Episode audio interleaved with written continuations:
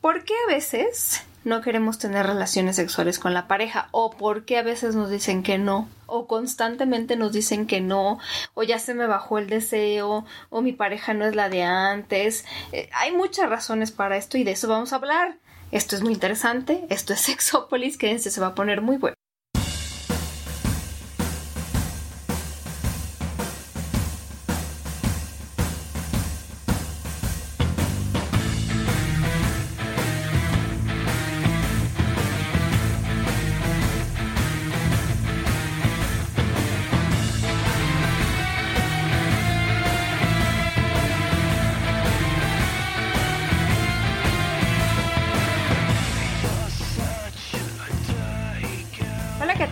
Bienvenidos y bienvenidas a Sexópolis después de una breve ausencia por situaciones eh, interesantes.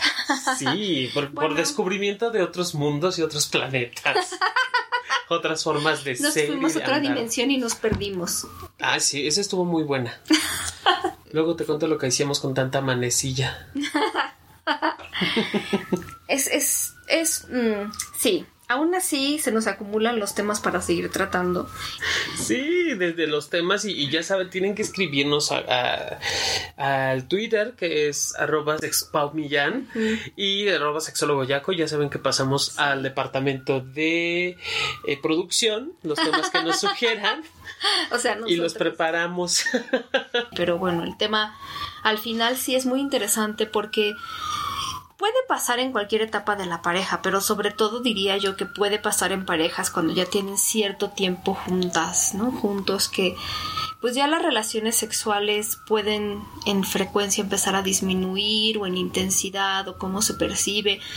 Digo, alguna vez estuvo por acá Elisa Ventura Aquino, que es una investigadora que justo tiene que ver, o sea, y la vi el fin de semana, por eso traigo muy fresca la información. Le mandamos muchos besos y saludos. ¿Cuándo regresas? Que regrese pronto. Eh, la verdad es que sí, o sea, hay una parte de nosotros, em, animales humanos y otros animales, que la novedad nos llama mucho la atención.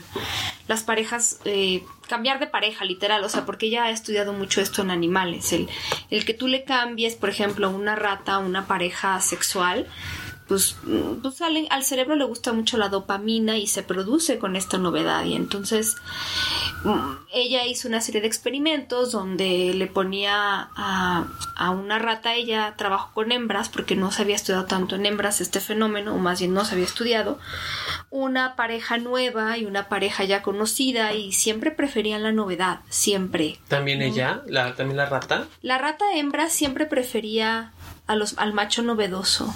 Incluso cuando tenía que elegir entre el macho conocido y una hembra novedosa, se iba con la hembra, por lo menos a socializar. Pero es un tema muy interesante porque sí, efectivamente, no sé si sea un tema evolutivo, pero las personas eh, reaccionamos a la novedad a nivel cerebral y pues la dopamina, ¿no? Pero claro, en los seres humanos ya van integradas otras situaciones de a lo mejor alguna persona me dirá, bueno, mi pareja no es nueva, o muchas personas me dirán, mi pareja no es nueva, pero la amo, no quiero cambiarla, pero lo que queremos que sea novedoso son las relaciones sexuales, ¿o no?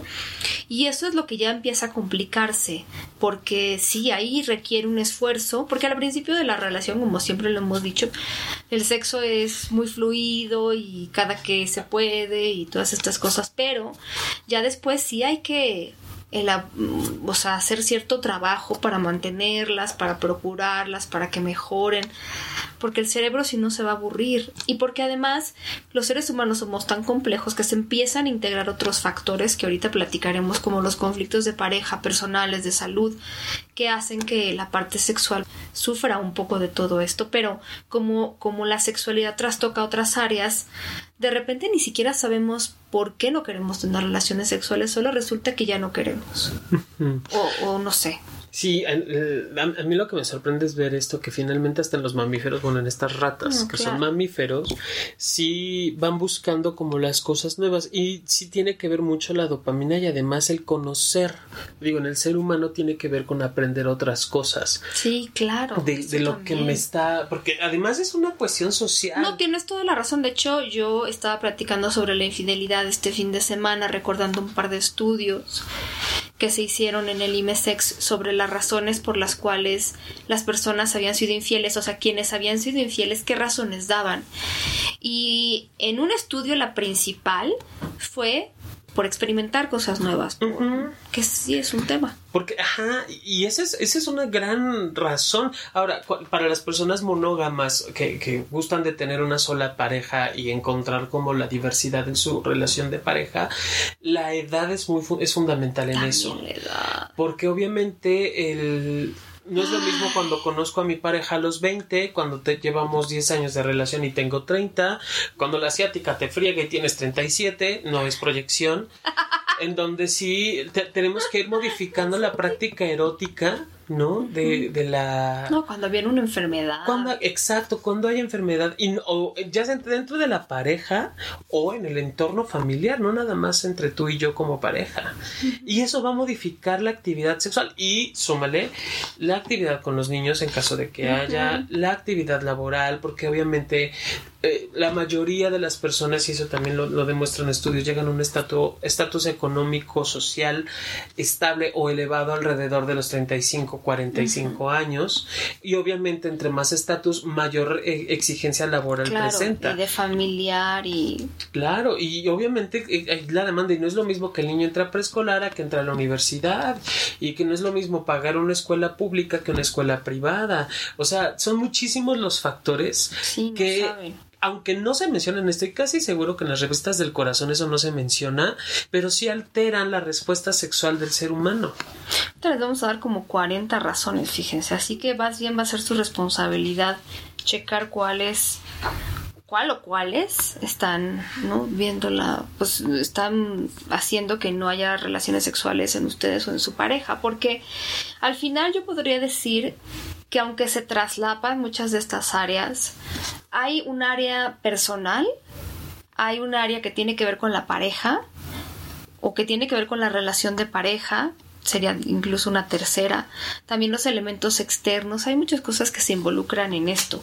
obviamente, bueno, podríamos empezar incluso por las personales, ¿no? La, la, una de las más, creo, comunes hoy en día que le afecta a muchas personas tiene que ver justamente con el estrés. Cuando una persona no sabe manejar el estrés, porque el estrés no lo puedes eliminar de tu vida. En realidad, ese no es el objetivo, eh, por ejemplo, para la los expertos que trabajan con el tema del estrés. La idea es aprenderlo a manejar, porque el estrés puede todo, incrementar muchas sustancias que además van a no ayudarte a sentir excitación, tu cabeza va a estar en otro lado, las preocupaciones. Hay gente que ustedes no me dejarán mentir, pues, si les ha pasado que no duermen o no comen o comen de más o duermen de más cuando tienen estrés, es que el estrés realmente trastoca muchos de, de nuestra vida de muchísimas maneras, incluso la sexual. Y cuando no aprendemos a dejar el estrés, por ejemplo, del trabajo en el trabajo y lo traemos a la casa. No eh, yo tengo una amiga que, que estaba trabajando mucho, pero incluso ella vendió su laptop y decidió que solo iba a usar la laptop del trabajo para no llevarse ni el fin de semana ni en la noche trabajo a su casa. Me decía al principio, me costó muchísimo trabajo yo no podía ni una búsqueda en internet, si la quería hacer en la computadora me tenía que esperar al lunes. Pero después la verdad es que entendí la maravilla que es liberarme de estas cosas, porque ahorita la tecnología, que además eso es un punto que mencionan muchos expertos y expertas, la tecnología luego nos llega a desconectar de la pareja, de lo que sentimos, de nuestros deseos, de nuestras necesidades, sí, de todo. Hay parejas que se comunican excelentemente bien por WhatsApp. Pero no, ya en vivo obviamente están respondiéndole a los que no les respondieron cuando estaban atendiendo a la pareja. Sí. ¿No? O sea, es como una vil paradoja. Sí está muy chido. Claro. Eh, porque curiosamente lo leía, no me acuerdo en dónde, cada vez estamos más conectados eh, a través de diferentes medios y menos en, posibilidad de interrelación. O menos en posibilidad de relación directa. Porque sí, me, yo ahorita le puedo escribir a, Esteban, mi hermoso príncipe gallego, le puedo escribir y me va a responder, ¿no? Pero eso no significa que nos estemos comunicando, que me esté comunicando en el tiempo una real. Forma muy diferente de comunicación. Que además luego se malentienden ciertas cosas, porque creo que a todo el mundo nos ha pasado, porque no, no le podemos dar el tono adecuado. Pero si tú estás con ciertas preocupaciones en la vida, si sientes que a lo mejor te van a correr el trabajo, sí es difícil concentrarte en la parte de la sexualidad, lo entiendo.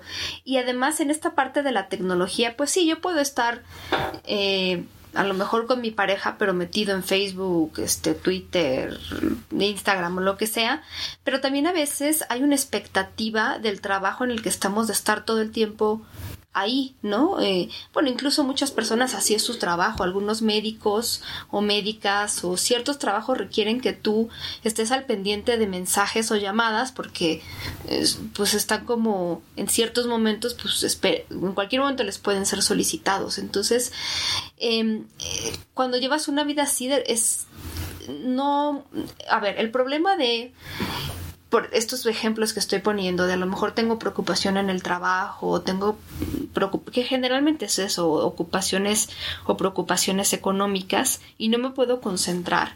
Una de las primeras cosas que sale volando y que es como no me voy a preocupar por esto es el sexo.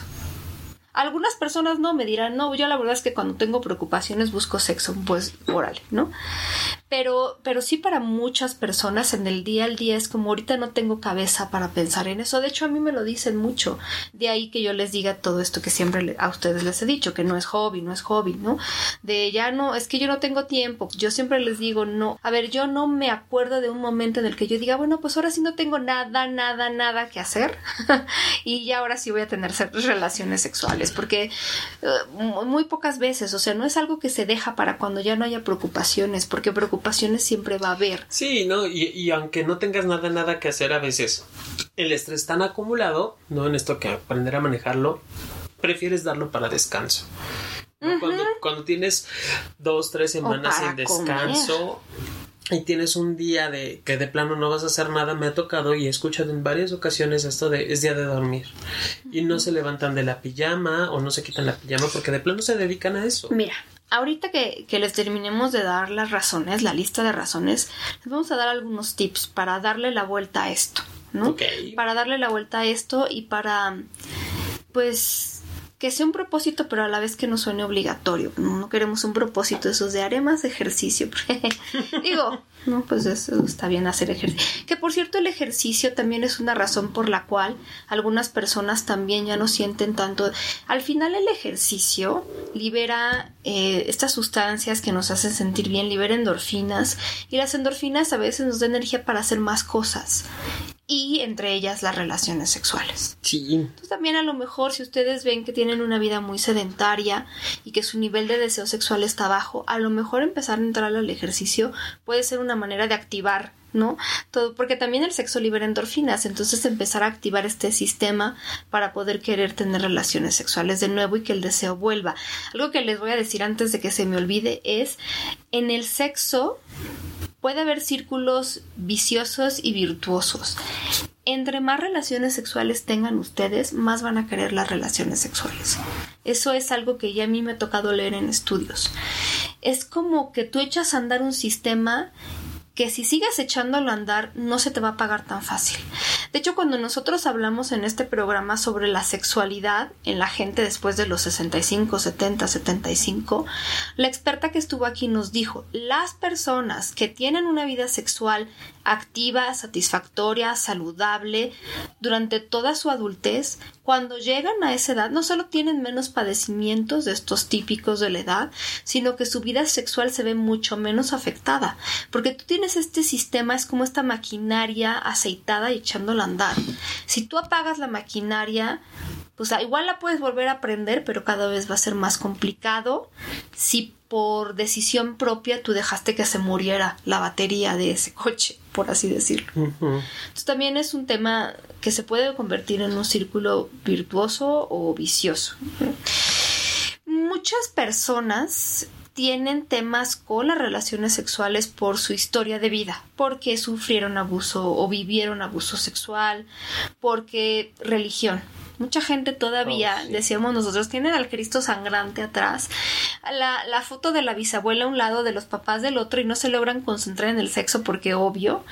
Pero por otro lado también Mm, vamos, no han trabajado mucho esas actitudes. Yo cuando hice esta investigación a nivel nacional en México, en mujeres, y que yo les preguntaba cuáles son los obstáculos o si existían algún obstáculo para vivir tu vida sexual de manera satisfactoria, que esa era la pregunta, una tercera parte de las mujeres me dijo que sí. Y digamos que en segundo lugar, más bien en segundo lugar aparece la educación. Las mujeres constantemente mencionaban es que un obstáculo es cómo me educaron, me educaron a la antigua, ¿no? Y otro obstáculo que no salía en el segundo lugar, sino un poquito más abajo, pero que también importante, es, es un obstáculo que yo nombré cultura que era esta idea de, de, las mujeres, bueno, que se les inculca a las mujeres, de que si una mujer tiene una vida sexual activa, es una libertina, que la sociedad va a pensar mal de ella. Entonces, esa parte a muchas mujeres simplemente no las deja estar en paz. Muchas mujeres de verdad quisieran hacer cosas diferentes, cumplir fantasías. Bueno, no vayamos muy lejos así, no se imaginen una fantasía loca. Muchas mujeres quisieran poder llegar con alguien en un bar, restaurante, lo que sea, y decirle, oye, tú me gustas a otra persona, hombre o mujer. Y no se atreven porque, ¿qué van a decir de mí? O me dijeron que eso yo no lo puedo hacer, que una mujer. Y, y no se creen que es tan fácil deshacerse de estas cosas. Ya hemos hablado de esto en algún programa, no es tan fácil. El que te estén diciendo todo el tiempo, tú no debes, tienes que ser inexperta, no debes de tomar el primer paso, eh, eh, nos afecta muchísimo. Es que está cañón, fíjate, y eso cuestionándolo con muchas amigas sexólogas que conozco varias, esta parte de aprender a liberar su propia mm. sexualidad y son sexólogas desde su parte íntima, desde su propia experiencia, está cañón, Pau. Es que tienes como el grillito en la cabeza que siempre te está diciendo cosas. Y, y mira, ayuda mucho la información, pero también es un tema de de ser más propositivo en, en, la vida. Yo les voy a contar algo y lo voy a contar porque justo vi a una amiga el fin de semana que me estaba diciendo eso y es una mujer muy guapa, muy inteligente, muy valiosa, muy independiente, pero también me decía me cuesta, o sea, yo llego con alguien que me gusta y de repente ya no me dejo pasar más porque creo que tengo pues todas estas enseñanzas en la cabeza, ¿no? Y que sí pesan. Y... y yo sí, exacto, yo también le dije, yo yo pasé por lo mismo y llegó un momento de la vida en que dije, a ver, lo voy a hacer, voy a hacer lo que yo quiera, porque si no, un día voy a tener 75 años y a lo mejor ya no voy a tener, espero que todavía haya gente que me pretenda, ¿no? no me imagino. Pero ya no voy a tener a lo mejor las mismas circunstancias de vida que tengo ahorita y voy a decir por qué no aproveché en el pasado lo que yo tenía cerca. Em, no sé, las personas que ahorita no tienen hijos o tenemos y que luego tengan y digan, ¿por qué cuando fui no soltera y sin compromiso yo no me aventaba?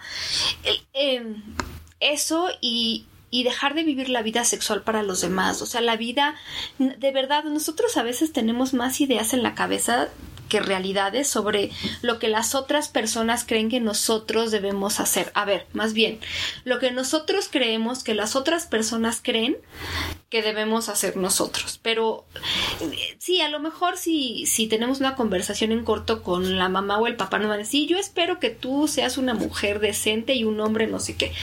Pero en realidad, al final de la vida, no nos andan preguntando, oye, y este, tú no te andarás cogiendo de chivito en precipicio porque eso es inmoral. No nos los están preguntando, nadie nos está, nadie nos está monitoreando. Si nosotros nos estamos constantemente mm, cortando y cortando y cortando pensando que lo estamos haciendo porque eso es lo que se espera de nosotros, en realidad no, nadie va a venir a tomar nota de todo lo que hicimos.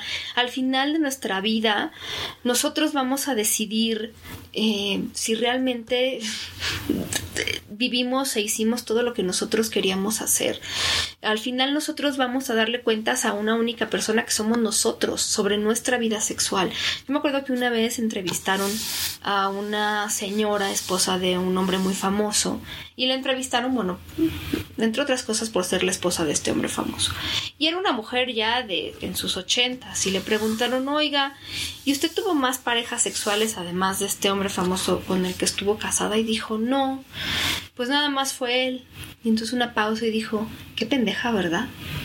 Entonces, el pobre reportero no sé qué decir, pero a veces de verdad digo, no, no, no necesariamente porque esté mal o está bien tener una sola pareja, sino porque a veces hay que preguntarnos para quién estamos viviendo nuestra vida sexual. Que si, es, que si es una decisión mía la monogamia, una elección, un, deseo, un no deseo, porque también puede existir, digo, hay personas asexuales, algo que no quiero probar o experimentar mientras sea de convicción desde mí, desde mi esencia, desde mi persona, bienvenido será, porque entonces no vendrá a recriminarme nada ni nadie. Sin embargo, si estoy cumpliendo estereotipos, eh, ideas preconcebidas o lo que sea, híjole, eh, allí sí tenemos un gran conflicto. Porque entonces viene el arrepentimiento, viene el por qué no lo hice, viene el juicio, el prejuicio, el me hubiera arriesgado, la culpa. Pero yo alguna vez ya les, les hablé de este estudio de comportamiento sexual que hicimos en México y yo sí les pregunté a las personas, ¿te hubiera gustado experimentar más sexualmente o menos? Abrumadoramente la gente que experimentó más no se arrepiente y la que, la que experimentó poco se arrepiente. Y poco o mucho es muy subjetivo. Pero me refiero a la gente, muchas veces se quedó con ganas, se arrepiente más uno de hacer las cosas, de no hacer las cosas que de hacerlas. Eso es una realidad. Tenemos que revisar también de dónde viene nuestra idea de, de sexualidad.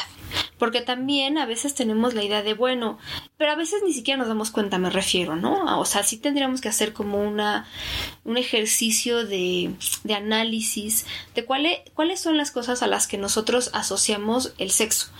Porque muchas veces es, asociamos el sexo a tener una pareja de la cual estamos enamorados o enamoradas y que va, va a ir en serio y no siempre. A veces el sexo puede significar diversión. A veces solo es coqueteo sin llegar al sexo. A veces solo es coqueteo para divertirnos. O coqueteo para ligar. O coqueteo para besarnos. No siempre el sexo implica todo eso que nos dijeron que implica. Pero si no nos liberamos de eso, no, no damos el paso. Sí, y, y hay más, creo, en ese sentido. Digo, hombres y mujeres nos pega por igual. Y me parece que habrá que definir en, mis, en mi entorno social qué, porque también va cambiando de lugar en lugar. Hay lugares donde sí es permitido quizá el coqueteo o quizá el, el, encuentro sexual. Pero vaya, al final es como volver a cuestionarme y poner en tela de juicio todo lo que he aprendido, ¿no? Y saber si, si lo que estoy viviendo o experimentando es lo que deseo. No sé, me viene a la mente hace, hace tiempo un amigo me decía que fuéramos a una cabina. Por ejemplo, aquí en, en México hay espacios donde se les llama cabinas, es un pequeño espacio donde proyectan películas porno individual y hay muchas cabinas que permiten encuentros sexuales, ¿no? Digo, no lo permiten como de venga claro. a coger aquí, ¿no? Pero no se hacen. Pero se hacen de la vista gorda y se intercambian de cabinas, ¿no? A ver qué película estás viendo y ahí acaban empinados.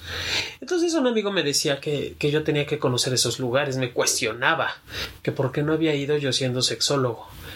Y yo le dije, es que no tengo que conocer todo, ni me interesa conocer todo.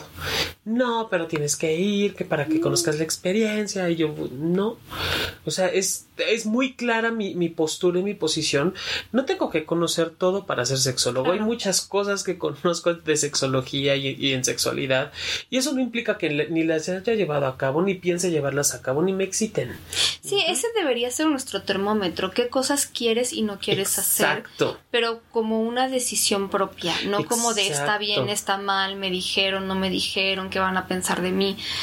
Porque esas cosas nos están limitando a alguien que yo insisto, no siempre es tangible, visible y real. Es allí justamente esto que mencionas, Pau, donde nacen los closets, donde nacen estos lugares oscuros en donde yo tengo ganas de experimentar, pero estoy tan metido en él o en este espacio, en estas creencias, en estas filosofías de vida, que no me permito explorar claro. y salir. Y un closet puede ser un lugar muy seguro, ¿no? En las películas de terror, luego la, bueno, más o menos, te, te encierran ahí los que vienen el asesino y se encierran en el closet, ¿no? No siempre porque luego en las películas los encuentran. Bueno, por un rato, ¿no? Estás ahí más o menos seguro sin que te vean, pero te ahogas, o sea, un closet es un espacio muy pequeño para estar. Entonces, si no hablas de las cosas, y hay muchos closets, porque ahorita decimos closet y ustedes están pensando en la diversidad, pero a ver, muchas personas no tienen relaciones sexuales con su pareja porque tienen un deseo, fantasía, fetiche que no se atreven a hablar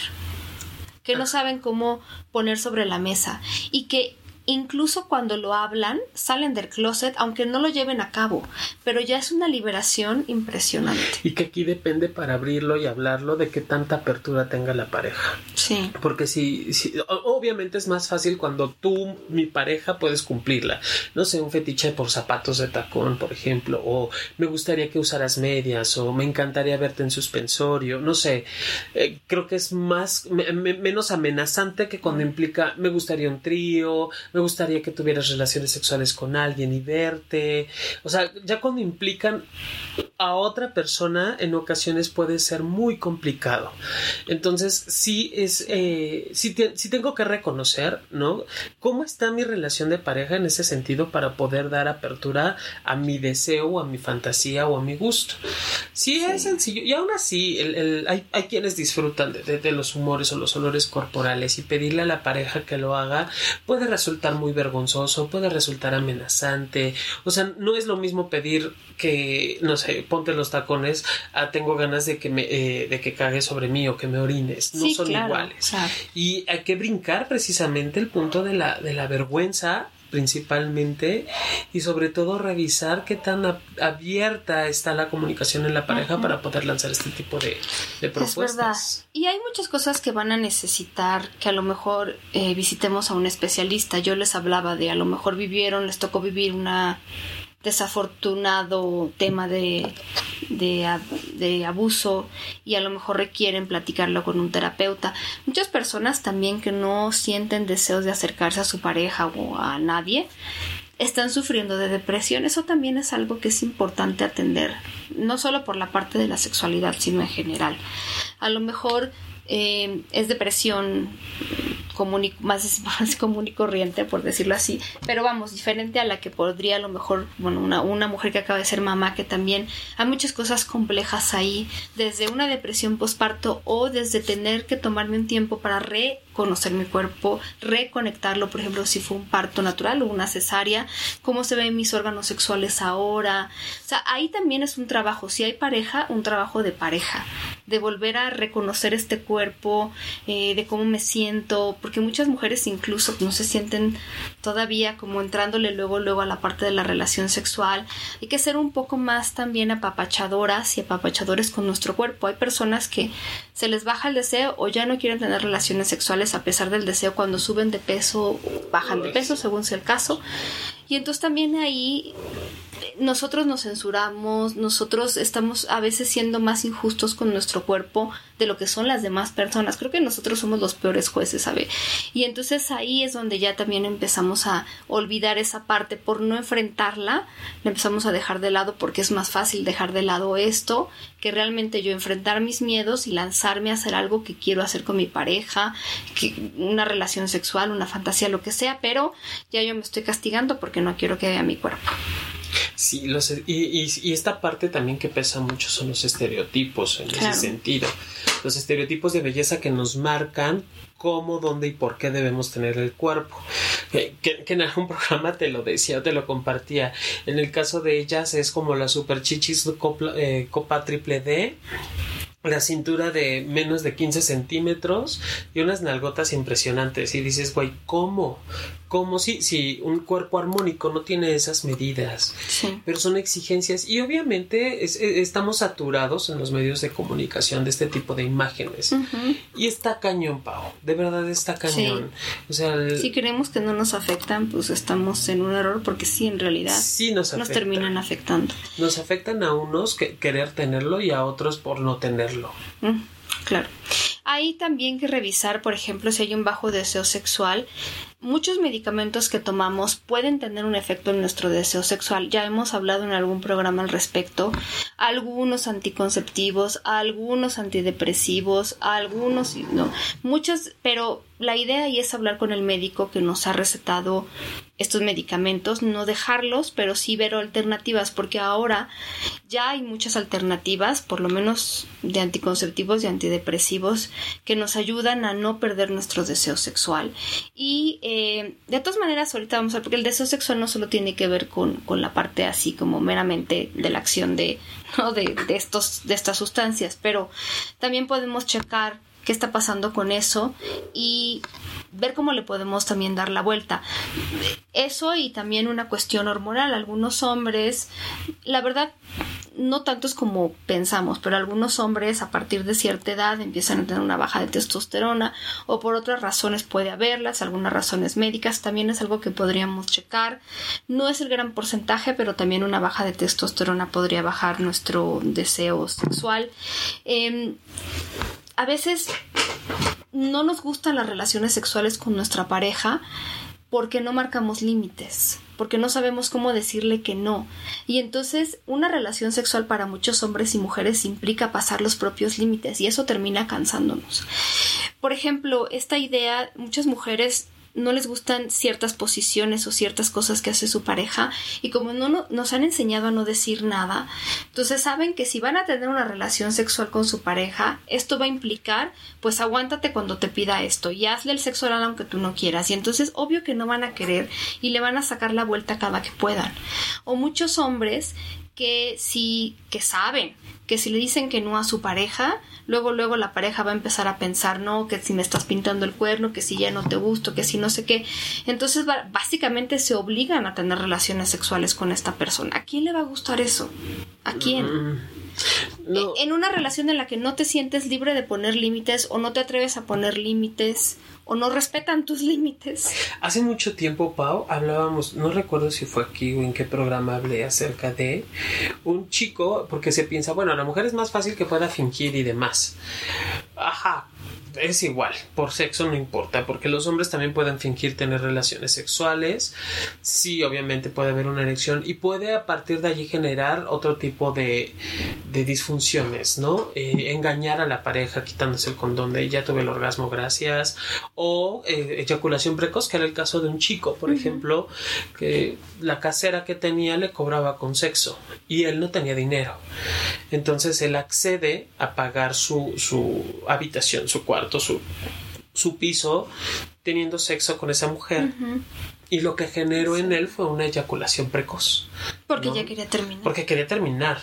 Porque no es era algo que le pareciera. Si nos vamos a tener que meter en algo que no nos gusta, o sea, piénsalo en otras cosas. Si claro. te están invitando a tu restaurante favorito a comer, vas a acceder. Pero si ese restaurante ya una vez fuiste y te enfermaste, pues no tan fácilmente te van a convencer de ir. O sea, si estamos viendo que no nos está gustando esta relación sexual que estamos teniendo con la pareja o que la pareja nos está diciendo todo el tiempo que no puede haber esto, puede haber eh, a lo mejor no sé, que alguna de las dos partes sienta que no es suficiente confianza para hablar de lo que nos gusta y no, o que no hay respeto a esos límites que la persona pone. De repente hay gente que ve como de, híjola, es que, eh, no sé, mi pareja no dura nada o dura mucho en la relación sexual y entonces esa parte no me gusta. Todas esas son cosas que al final se tendrán que hablar porque la opción a no hablarlas es ya no tenerlas. Y eso está muy complicado porque si ni hablamos ni, tenemos relaciones sexuales, pues eso se va, se va muriendo. No, no hay tampoco, muchas personas no les gusta eh, saber que su pareja nunca se responsabiliza del placer que siente.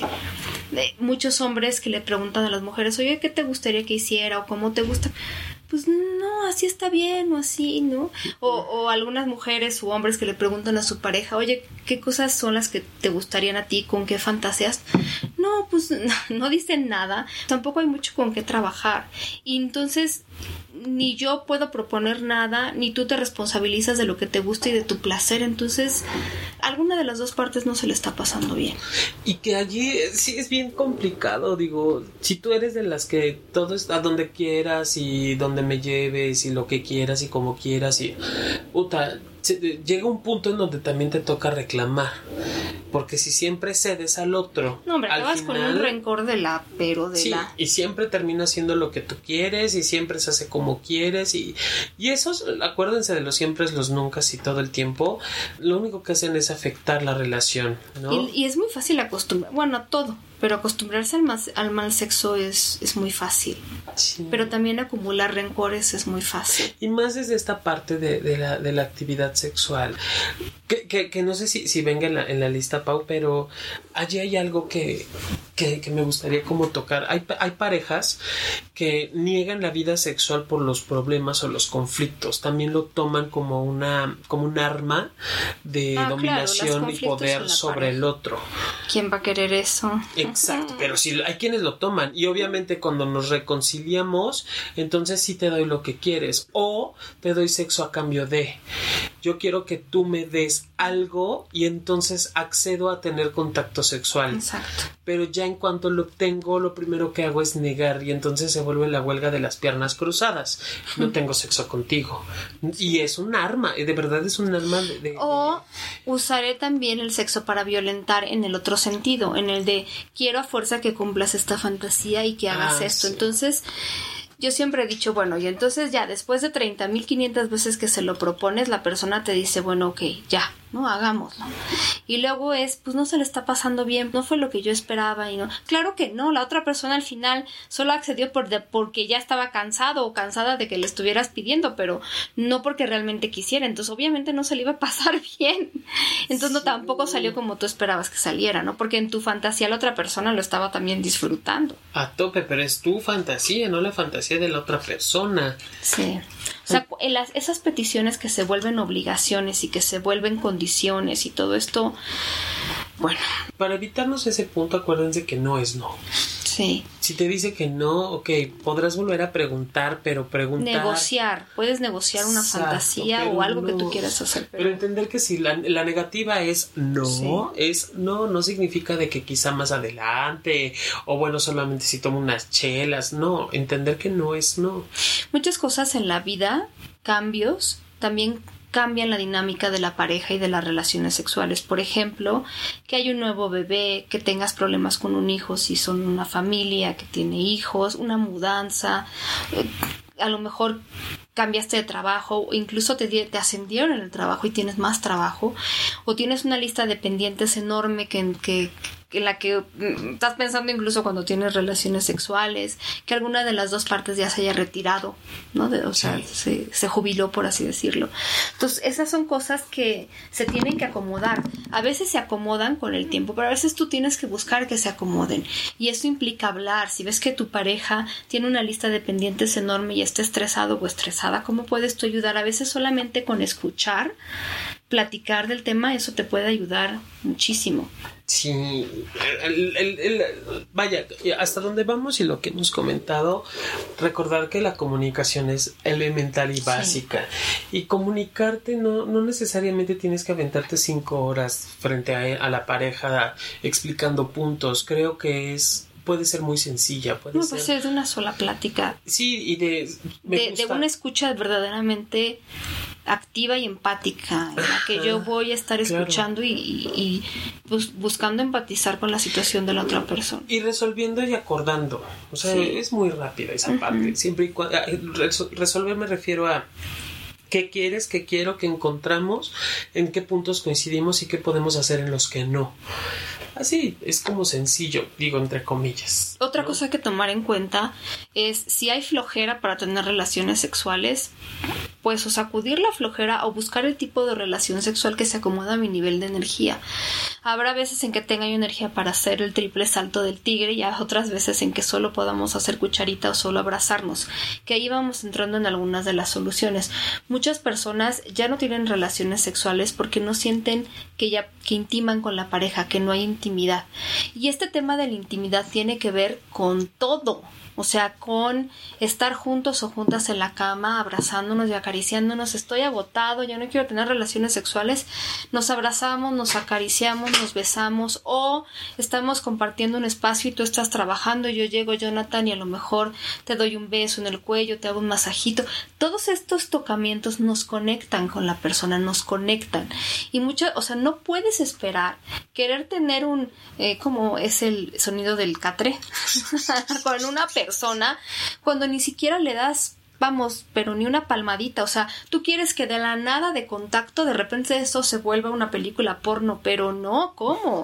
O sea, si no hay un contacto eh, constante, tocamientos, caricias, como para recordarnos que aquí estamos, que aquí seguimos, que nos tocamos, que me gusta tu cuerpo, eso también es otra cosa. Digo, desde el ya no nos arreglamos el uno para el otro, que puede pasar, pero a veces ni siquiera tiene que ver con eso porque muchas de las personas, incluso cuando nuestra pareja nuestra arreglada nos gusta, pero ¿cuántas de esas personas nos tomamos el tiempo de decírselo a la otra persona? A veces se nos olvida recordarle lo mucho que nos gusta. El simple hecho de decir, oye, de verdad hoy te ves muy bien, mm, me gusta mucho, hace mucho que no te digo lo mucho que me gustan tus brazos, tus piernas, tus pechos, el poderle recordar a la persona, tú me gustas, tú me atraes, te veo como un ser sexual, no solo como la mamá de o el papá de mis hijos, sino como otra cosa más. Sí. Crea un vínculo eh, o evita que ese vínculo se rompa, porque entonces ya lo de pareja dejó de ser y ya nos volvimos una especie de roommates en donde nada más estamos viendo quién saca la basura, pero entonces si no hay ese contacto de repente de vez en cuando corporal, lo mínimo, empiecen por lo mínimo, tocar, masajito, un cumplidito, todas esas cosas nos empiezan a acercar a la persona. Y que sea honesto. Ah, no, claro. Yo pediría, porque además, si es, si le dices a alguien que te gusta y en verdad no te gusta, como para que nos engañamos. Mm. acuérdense que una mentira no lleva a una verdad y una verdad nunca va a traer a una mentira. ¿no? ¿no? Mi cuerpo va a hablar con autenticidad. ¿Puedo, puedo yo decirle a mi pareja es que te ves muy, muy hermosa con ese vestido y en realidad lo que veo es una oruga, ¿no? o, al, ¿Cómo se llama el personaje este de las llantas Michelin? ¿no? Y en lugar de generarme este felicidad, en lugar de generarme de verdad un ah, qué linda, qué guapa, qué hermosa, qué galante ves, puta, no, es, no, hay honestidad en la palabra, no hay verdad. Y entonces lo que genera es un conflicto en la pareja. Claro, y además a veces eh, yo sí he conocido gente que es como muy crítica con la pareja porque conforme va pasando el tiempo, vamos cambiando, nuestro cuerpo va cambiando, todo esto, y a veces hay una larga lista de cosas que decía, es que mi pareja ya se dejó engordar y ya no sé qué y ya no sé qué, sí. Y tú, tú también. Lo que pasa es que también nos cuesta trabajo aceptar lo que también la parte que a nosotros nos toca. Pero sí es verdad, es muy difícil que una persona sienta ganas de estar con otra cuando siente que le están mintiendo cuando no se siente apreciado o apreciada o cuando siente que la otra persona de alguna manera lo da por hecho o la da por hecho en el sentido de pues sí ya sabe que siempre voy a estar ahí. Eso es feito, eso mata el deseo más que cualquier otra cosa. Y es súper triste, Pau, porque al final este, eh, por algo me quedé contigo como pareja, por algo te elegí. Y no nada más te elegí yo, me elegiste tú a mí. Si ya, si ya se mató el amor, no quiero decir de, de, hablar de divorcios ni mucho menos, porque va mucho más allá. Pero si ya se mató el amor, si ya no estamos porque queremos, sino porque tenemos que, sí. entonces encontrar alternativa en esa relación de pareja, porque a veces quizá lo, único que queremos es ser roomies, ¿no? Y entonces hablar como roomies y, llegar al acuerdo, porque hay parejas que no se separan por el departamento, por la casa, por los niños, por la camioneta, por los gastos en común, pero ya no hay esta intimidad. Obviamente esto, esto es por cada pareja. Se modifica esta intimidad. Claro. Se va a otro lado, claro. Pero recordemos que antes de, que por algún punto, en algún punto de la relación, yo decidí quedarme contigo, bien o mal. Pero tener claro por qué. Porque es que no hay peor cosa que vivir en una relación donde donde hay resentimientos. Los resentimientos nos llevan, no llevan al deseo. En una relación en donde yo me siento enojada, dolido o lo que sea por algo que no hemos resuelto o no hemos puesto sobre la mesa eh, o estos acuerdos en donde de verdad ya no manejamos el por qué no estamos, o sea, si, si vamos a estar contentos sin tener relaciones sexuales, ya por lo menos es porque lo hablamos y de verdad ambos acordamos en que eso es lo que queremos, porque si no, una parte ahí va a seguir resentida y jamás se va a poder dar una relación sexual en un lugar donde hay resentimiento por algo que tú me hiciste. Si ya de plano fue algo muy serio eh, y entonces, no, pues es que fue una infidelidad y no sé qué, o me hizo, pues entonces vayan a terapia, busquen la manera pero el deseo sexual en un ambiente de resentimiento, donde yo no me siento apreciado, donde eh, él me da por hecho, donde ya de plano no hay mucho, ¿no? Y también en el dar por hecho está esto, ¿cómo trato de seducir a la pareja? Por ahí leía que de repente las parejas dejan de tener relaciones sexuales porque se olvidan de la etiqueta sexual. eh, como de, bueno, pues ya no importa si de repente me aviento un sapo mientras estoy frente a frente, ¿no? un erupto, mientras estamos en un momento de pasión. Pues igual a la pareja no le importa, pero igual es algo que no hubieras hecho cuando conociste a esta persona. Pero ya ahorita le agarraste tanta... Digo, la confianza es buena, pero... Hay que, hay que limitar. Hay que tener conciencia del otro. Sí. ¿no? la, buena educación no, no se pierde aún estando en familia. No, y las ganas de seducir a la otra persona tampoco. También es muy difícil que una persona quiera tener relaciones sexuales contigo si eres alguien em, que tienes modos, ¿cómo decirlo? Que, que, tienes malos modos. O sea, que a lo mejor en lugar de decirte, oye John, eh, hoy no mm, creo que te tocaba sacar la basura a ti y qué pasó, cómo va a estar la saca, la saco y mañana te toca a ti o cómo le hacemos. Que yo llegue y le diga a Jonathan o eres un inútil irresponsable porque no pues será mi modo de hacer las cosas pero es muy difícil que Jonathan después me vea con ojitos de amor Porque entonces esa ya qué modos tenemos nosotros también para decir las cosas y para tratar a las personas. Algo algo que me puede llegar a ayudar si yo soy el que habla feo y no, ya no quiero, algo que me puede ayudar a, eso es la empatía. Saber de dónde viene mi pareja, porque al final conocemos la historia de la pareja. De una u otra forma conocemos la historia y sabemos en qué puntos le duele, en qué puntos no le encanta, en qué puntos lastima y desde allí, Pau, puedo generar esta empatía para, bueno, ¿cómo me puedo dirigir a ti? Si sé que has pasado por tales circunstancias, por tales eh, situaciones, obviamente me va a ayudar a entenderte como persona y decir, claro, por eso estás así, por eso se te olvida sacar la basura, ¿no? Porque... Además, no sirve de, o sea, sale sobrando lo de es que qué irresponsable eres, como te decía, siempre haces lo mismo, siempre te tengo que... No sirve, no ayuda, o sea, ¿en qué, ¿en qué manera eso ayuda a que se las cosas o no y en qué momento eso ayuda a las relaciones sexuales, porque entonces ya después quieres cariñitos, pero pues como te explico que... Sí, ahora que si está permitido dentro de la relación sexual ese tipo de lenguaje, pero ya es diferente, es otro momento. Sí. ¿No? Y también está acordado previamente de me gusta que me hables de tal o cual manera, pero eso ya es bajo un acuerdo también de la relación de pareja. A veces, mira, hay un autor que dice que se llama es un médico Stephen Snyder que decía que a veces el deseo eh, es más psicológico que físico, porque creo que eso es un tema del que ya hemos, es, más bien es un tema del que ya hemos hablado, pero me parece que sigue siendo uno de los errores más comunes en las relaciones de pareja. Esperar que yo me tengo que sentir como la primera vez que te vi y estar como un toro, ¿no? Este, como una yegua, así en celo, para poder querer estar contigo. Eso no pasa con el deseo en el día a día. A veces el deseo es más psicológico, a veces son esas ganas de querer estar con la pareja, intimar, dejarte jugar, bajar todas estas defensas, preocupaciones y estrés y volverte un poco, él decía, como más niño, como más infantil, hasta mm, si quieres el cuchicuchi, el que te hagan cuchicuchi, cómo te hace sentir y cómo te sientes y todo eso, eso también hay que aprenderla, a aprender este juego, no se nos puede olvidar de ninguna manera. Creo que ese es uno de los errores más comunes. La idea de que el deseo de repente va a bajar un día a nosotros y va a regresar. Y no, y no solo eso, porque eso a lo mejor podría pasarnos, mm, no sé cómo, pero un día amaneciste muy cachondo, cachondo.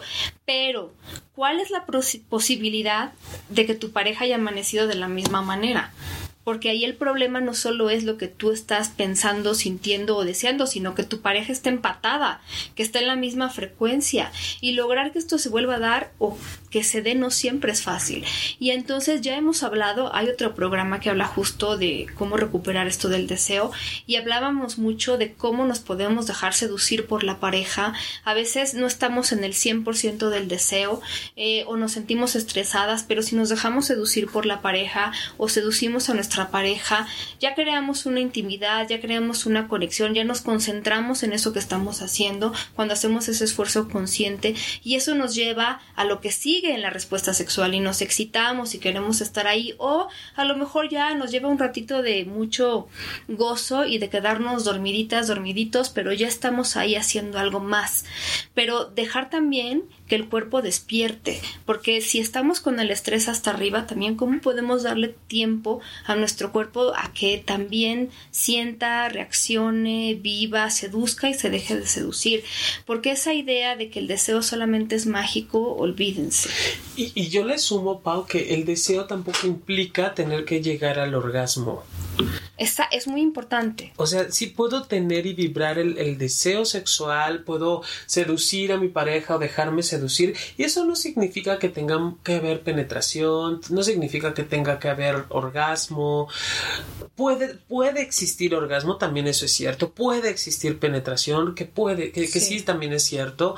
Y no necesariamente, pueden ser solo caricias, pueden ser solo besos, puede ser de vamos a dejarlo aquí. O sea, uh -huh. vaya, y eso tampoco tiene que generar de, de, que no fue una relación sexual o que no fue una relación sexual, quiero entrecomillar, completa. No, no, no, no. O sea, también se vale decirle a la pareja, va, vamos a jugar un rato y nos dormimos. No, y además, miren, también cuidado, o sea, hay gente que también de repente, pues esto, tú decías, no tienen una erección. No solo se trata de eso, y aguas también la, la pareja de esta persona que no tiene erección, cómo reacciona, porque, claro. o sea, cualquier eso no es un, una vez que te pase o dos no es una disfunción pero también el cómo nosotros reaccionamos a este tipo de obstáculos o cosas situaciones que suceden también dice mucho de nosotros y del futuro de esa relación con esa persona. Y si ella hay un tema recurrente de alguna disfunción pedir ayuda y parejas les toca apoyar. Y en el caso de las mujeres, lo tengo que decir, porque hay, muchas veces puede pasar en hombres y en mujeres que haya dolor en la relación sexual. Hay que ver también qué pasa. Y algunas mujeres solo es una cuestión de no estar lubricadas, a veces tiene que ver con la menopausia, baja de estrógeno, se adelgazan las paredes vaginales. Vayan al médico, a lo mejor ahí hay un tema, eh, a lo mejor, a lo mejor no, que requiere hormonas, a lo mejor no, pero a lo mejor les va a gustar usar un lubricante o a lo mejor necesitan mucho más tiempo de seducción y de juegos previos. O sea, no hay que aguantarse el dolor. Pero gente que prefiere decir que no a las relaciones sexuales porque hay dolor, que aventarse todo el tema de, a ver, mira, yo estoy sintiendo dolor, vamos a trabajar para que yo me sienta más excitada o vamos a comprar un lubricante para que podamos pasarnos la mejor, pero prefieren decirle que no al sexo que pasar por todo eso, ¿no? Y, y el tema del dolor en la sexualidad es un tema que espero que alguna vez abordemos de manera más profunda porque pues hay muchas quejas, pero también eso no significa que una mujer u hombre que viva que tenga este dolor no quiera tener relaciones sexuales, ¿no? Claro. Eh, y bueno, finalmente me gustaría notar esta parte de que alguna vez hemos hablado sobre el erotismo y sobre cómo define Esther Perel las relaciones sexuales que nos gusta tanto, que dice el sexo es un lugar dentro de ti mismo al que vas con otra persona. A lo que me refiero con todo esto es que nosotros pensemos en el sexo no solo como este acto mecánico, como decías tú, de tener un orgasmo al final, sino como un espacio para nosotros, para compartir, para placer, para amor, los elementos que queramos nosotros integrar, este lugar dentro de nosotros mismos al que vamos con otra persona, aunque no sea nuestra pareja. ¿Qué significa? ¿Qué lugar es para nosotros? Es un lugar donde nos sentimos libres, donde nos sentimos amados, apreciados, deseados o lo que sea, pero que le empecemos a dar el significado que requiere al final Esther Perel dice, eso es lo que nos hace diferentes que los animales. Eh, no solo es el placer del sexo por el sexo, sino el significado que le damos. Y eso todo eso se tiene que trabajar desde la cabeza, la creatividad, la imaginación, las emociones. Entonces, a eso nos referíamos al principio también esta parte del deseo requiere un trabajo, requiere de que estemos bien con nosotros mismos, con nuestra pareja, eh, con nuestras actitudes, nuestros conocimientos sobre sexualidad y todo como fichitas de dominó paraditas se va a ir como dando, se va a ir, como que todo va cayendo en su lugar en la medida en la que todo lo demás se acomoda, ¿no? Todo se, ajá, sí, es como aprender y, ubicar en qué parte de mí y qué puedo compartir de mí contigo. Exacto. De dónde vengo, de dónde voy y qué quiero contigo y qué quiero de mí y esto aplicado obviamente, no, no puedo ver al otro, a, mi pareja, si antes no vi mis propias necesidades o mis propios deseos o mis propios gustos. Exacto, exactamente. Entonces, pensar el sexo no solo como algo para la otra persona o solo para mí, sino algo compartido. Algo compartido. En el momento en el que empieces a verlo como algo compartido, como algo con significado, algo especial, incluso si es de una sola noche, te vas a convertir en buen amante o en buen amante y más personas vas a encontrar muy difícil que alguien te diga que no es cierto. Sí, totalmente. Oigan, pues hasta aquí porque se nos acabó el tiempo, pero les queremos mandar muchos besos, muchos besos. Saludos a todas las personas que nos han escrito y mandado también saludos. Gracias por la paciencia, gracias por esperarnos. Síganos en Twitter como arroba sexpaumillán, arroba sexólogo-yaco. Yo soy Paulina Millán y Jonathan Altamirano me acompaña siempre. Les mandamos muchos besos, deseándoles como siempre que se porten mal y se cuiden bien. Y hasta la próxima. Besos.